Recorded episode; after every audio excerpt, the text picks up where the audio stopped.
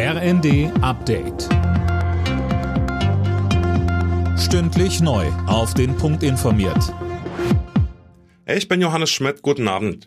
Die Gasversorgung in Deutschland ist stabil und auch die Vorräte füllen sich. Außerdem wird deutlich weniger verbraucht als im Vorjahr.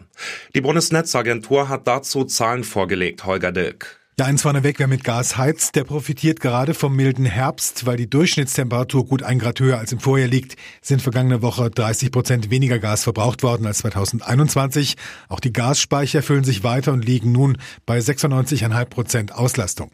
Probleme mit der Versorgung können es eigentlich nur noch dann geben, wenn es im Februar eine längere Kältewelle gibt, dann seien Einschränkungen möglich, so Netzagenturchef Müller.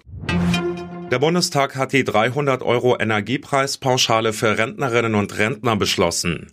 Das Ganze ist Teil des dritten Entlastungspakets. Vertreter der Opposition kritisierten, dass die Entlastung zu spät komme. SPD-Staatssekretärin Kerstin Griese aus dem Arbeitsministerium verteidigte das Paket dagegen. Wir werden es mit diesem Gesetz schaffen, dass für rund 20 Millionen Rentnerinnen und Rentner heute die notwendige finanzielle Unterstützung beschlossen werden kann. Alle Rentnerinnen und Rentner werden diese Einmalzahlung von 300 Euro erhalten und sie wird noch in diesem Jahr bis Mitte Dezember vor Weihnachten auf den Konten der Rentnerinnen und Rentner ankommen. Großbritannien bekommt nach nicht einmal sechs Wochen schon wieder einen neuen Regierungschef.